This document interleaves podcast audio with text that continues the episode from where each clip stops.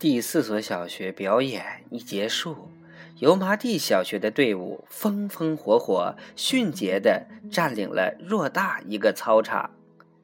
操场四周种植的都是白杨树，它们在青灰色的天空下笔直地挺立着，落尽叶子而只剩下褐色树干之后的白杨显得更为挺拔。油麻地小学的表演开始了，一切正常，甚至是超水平发挥。桑乔的笑容已抑制不住的流露出来，他有点坐不住了，想站起来为油麻地小学的学生鼓掌。当表演进行了大约三分之二，整个过程已进入最后一个高潮时。一直面孔庄严的秃鹤，突然将头上的帽子摘掉，扔向远处。那是一顶黑帽子。当它飞过人头时，让人联想到的，那是一只遭到枪击的黑乌鸦从空中跌落下来。这使队伍出现了一阵小小的骚动。紧接着是场外的人。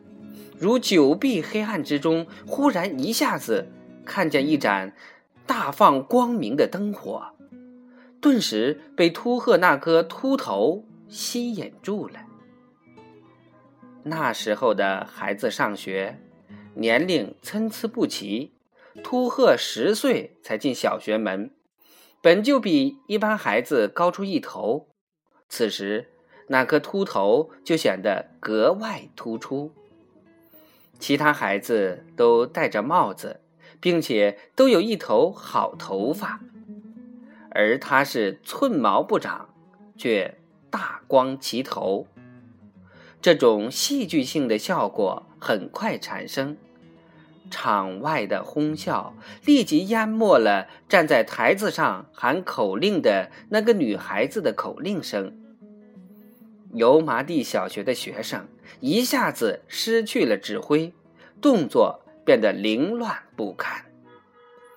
场外的笑声又很快感染了场内的人，他们也一边做着动作，一边看着秃鹤的头，完全忘记了自己为油麻地小学争得荣誉的重任。先是几个女生笑得四肢发软。把本应做的很结实的动作，做得像眼口飘下来的水一样不成形状。紧接着是几个平素就很不老实的男生，趁机将动作做得横七竖八，完全走样。